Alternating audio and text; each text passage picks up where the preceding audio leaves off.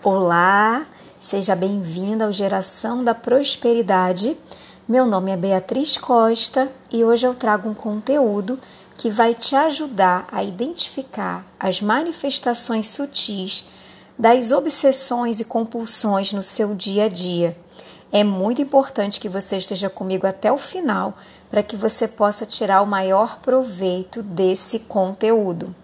Pode ser que hoje você se sinta cansada por pensar incessantemente, por repetir rituais, como é, se sentir insegura, indecisa, ter lentidão para realizar algumas tarefas, sentir aflição, medo, culpa, ou você goste de manter tudo ordenado, arrumado, se alimente de forma compulsiva e até trabalhe demais, sendo considerado um workaholic. É muito triste quando isso afeta o seu funcionamento profissional, social e interpessoal, ocupando às vezes mais de uma hora do seu dia. Dessa forma, você pode estar passando por situações em que você está demonstrando obsessões ou compulsões. E hoje eu quero falar especificamente sobre o transtorno obsessivo compulsivo conhecido como toque. O toque, ele geralmente foi apresentado de forma muito genérica para gente, né? E as pessoas geralmente associam a comportamentos metódicos ou relacionados à organização, limpeza e ordem. Só que ele não se manifesta só dessa forma, e é por isso que muitas pessoas não sabem que tem toque. No Brasil, para vocês terem uma ideia, mais de 4 milhões de pessoas têm transtorno obsessivo compulsivo. E esses comportamentos se manifestam de formas muito sutis que às vezes são vistas como positivas, mas atrapalham consideravelmente a vida do indivíduo. Então, se você se identificou com o que você ouviu até agora, fica comigo até o final para entender melhor para descobrir se realmente você passa por isso. E se você quiser saber mais ainda sobre o assunto de forma mais aprofundada, eu publiquei um artigo no site do Instituto Brasileiro de Psicanálise Clínica explicando em detalhe o que são as obsessões compulsões e como elas se manifestam no nosso dia a dia, tá? Então vamos ao nosso conteúdo.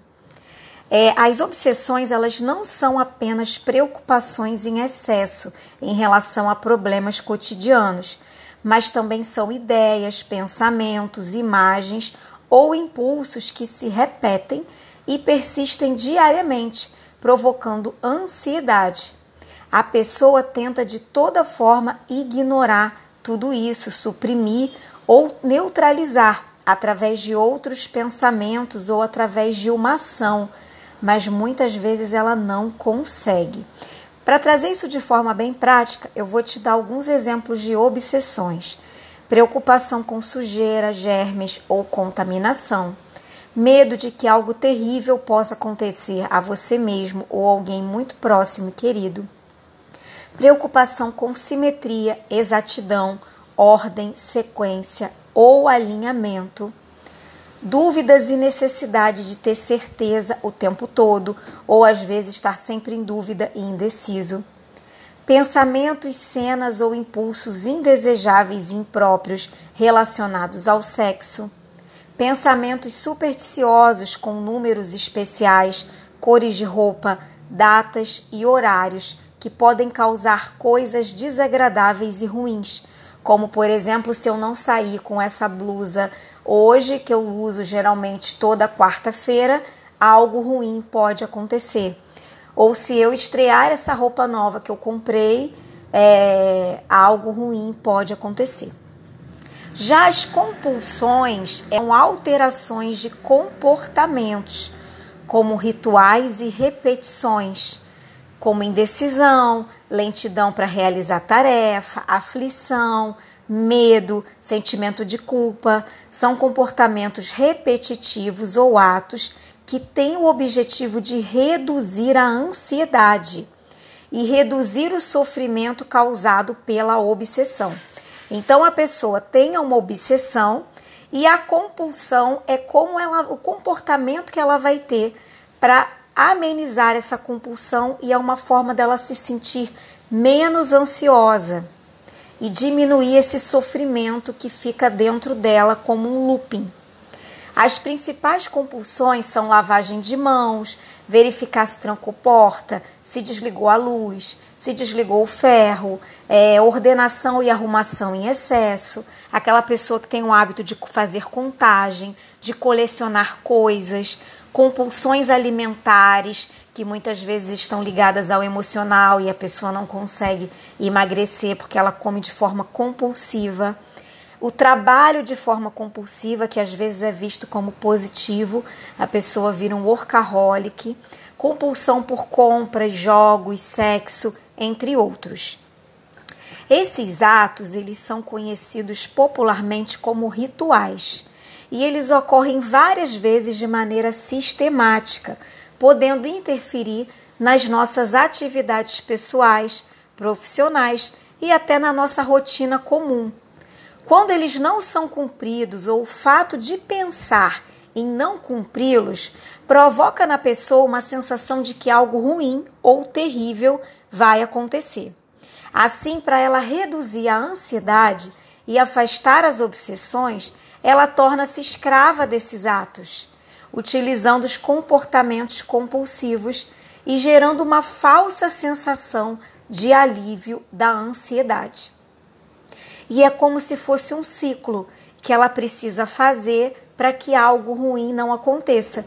Então, a obsessão aparece para que aquilo não gere um sentimento ruim, porque se ela não fizer, não tiver aquele comportamento ela acha que algo ruim vai acontecer, então ela se torna escrava e acaba tendo a compulsão, que é o comportamento, para que amenizar essa ansiedade. Freud ele acreditava que ao nutrir esses hábitos e rituais obsessivos, os indivíduos acreditavam que teriam influência sobre o mundo exterior e poderiam alterar fatos físicos em sua realidade.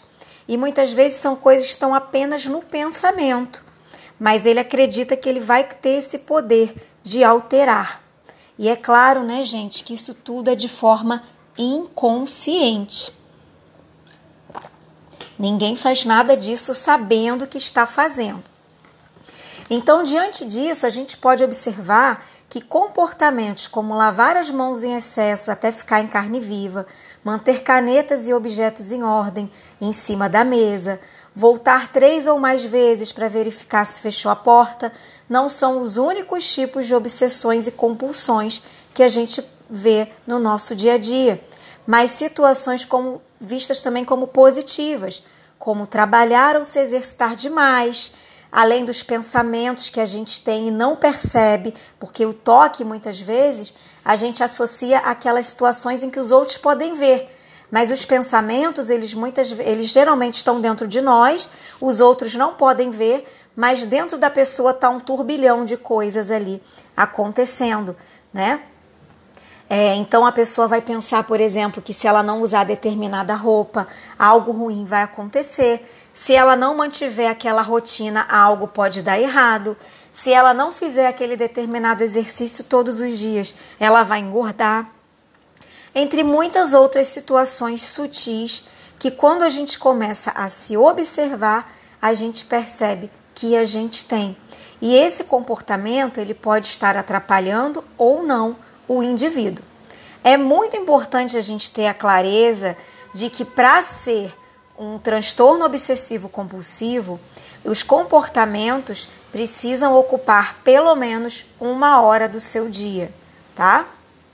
Não é algo esporádico, é algo que acontece diariamente e ocupa pelo menos uma hora do seu dia. Se você se identificou, não se desespere, né?